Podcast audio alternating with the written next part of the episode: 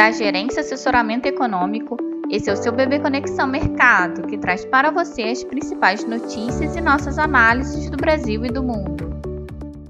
Bom dia, terça-feira, dia 19 de setembro de 2023. Eu sou Adriana Lima e vou apresentar um panorama sobre os principais mercados. No exterior, mercados seguem com passo de espera pelas decisões de política monetária dos principais bancos centrais.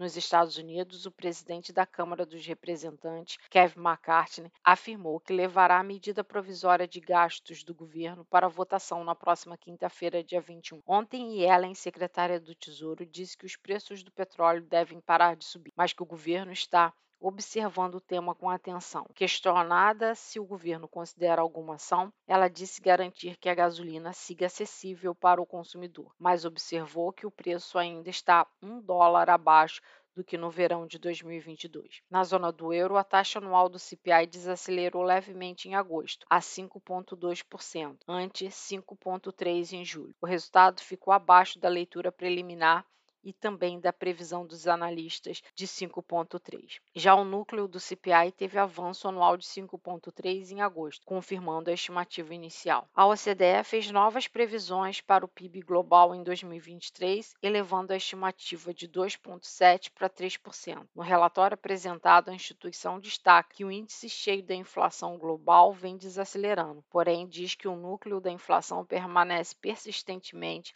elevado em muitas economias, mantendo pressões sobre custos e margens elevadas de alguns setores. Na China, segundo os jornais, os principais construtoras perderam aproximadamente 3 bilhões de dólares no primeiro semestre, em meio à desvalorização do yuan e da marcação a mercado de empréstimos tomado por estas companhias denominados em dólares. As perdas, por enquanto, são apenas contábeis, mas os ganhos ou perdas decorrentes do câmbio ainda dependem da liquidação das operações, mas servem de sinal de alerta sobre potenciais riscos relacionados à dívida destas companhias. Assim, a expectativa para o dia os investidores seguem com passo de espera pela decisão de política monetária do FONC amanhã, apesar de quase unanimidade de que o Fed não elevará juros. Os players de mercado estarão atentos ao discurso de Powell e ao relatório de projeções econômicas, chamados dot plots, para inflação, juros e PIB, visando buscarem pistas para calibrarem suas apostas quanto aos próximos passos do Fed. Adicionalmente, seguem no radar a divulgação das decisões do Banco Central da Inglaterra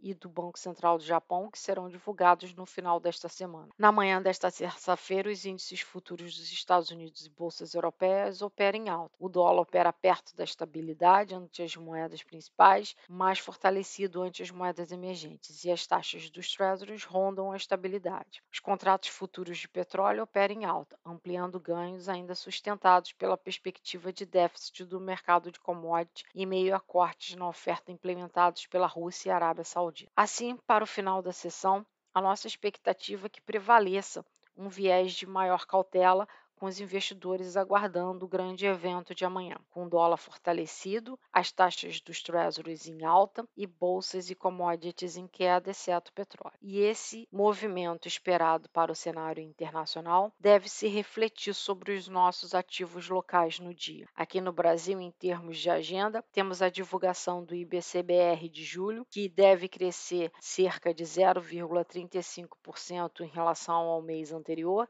segundo a estimativa do broadcast. O Tesouro fará leilão de papéis pós-fixados, LFT e NTNB, e o IPC-FIP da segunda quadricemana de setembro subiu 0,20 após alta de 0,06 na primeira leitura do mês. O grupo transporte teve a maior influência para a aceleração do índice na passagem mensal. Assim, a nossa expectativa para o dia, diante do aguardo da decisão do Copom de amanhã, é de que o dólar permaneça fortalecido frente ao real, os juros em alta, principalmente nos vértices médios e longos da curva, o Ibovespa em queda. Mas alertamos que esse movimento tende a ser muito comedido em margens estreitas diante da ausência de elementos para direcionar os ativos no dia. Desejamos a todos um bom dia e bons negócios.